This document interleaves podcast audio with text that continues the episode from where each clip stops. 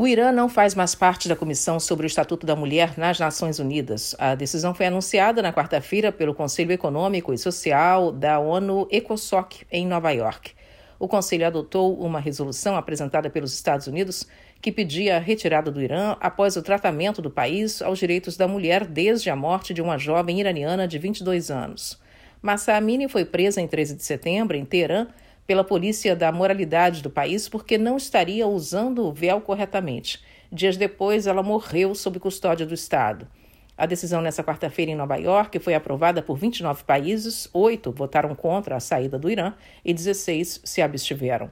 A Comissão sobre o Estatuto da Mulher, CSW, se reúne anualmente em março na sede da ONU, numa conferência que é considerada a maior reunião com defensores dos direitos de igualdade de gênero do mundo. Na resolução, os Estados Unidos expressaram séria preocupação com as ações do governo iraniano desde a morte de Massa Amini. Segundo o texto, o governo estava minando e reprimindo de forma crescente os direitos humanos de mulheres e meninas, além de usar da força excessiva. A embaixadora dos Estados Unidos na ONU, Linda Thomas Greenfield, afirmou que o comitê não poderia permitir que o seu trabalho em defesa das mulheres fosse minado por dentro do próprio grupo. Para ela, a presença do Irã como membro era uma mancha na comissão.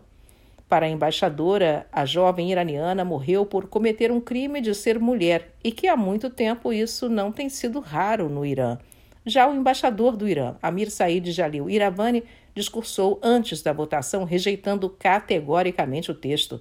Para ele, não era inesperado que os Estados Unidos estivessem cometendo uma ação ilegal contra o seu país. Mas, caso fosse aprovada, a resolução seria um perigoso precedente para as Nações Unidas. Da ONU News em Nova York, Mônica Grayle.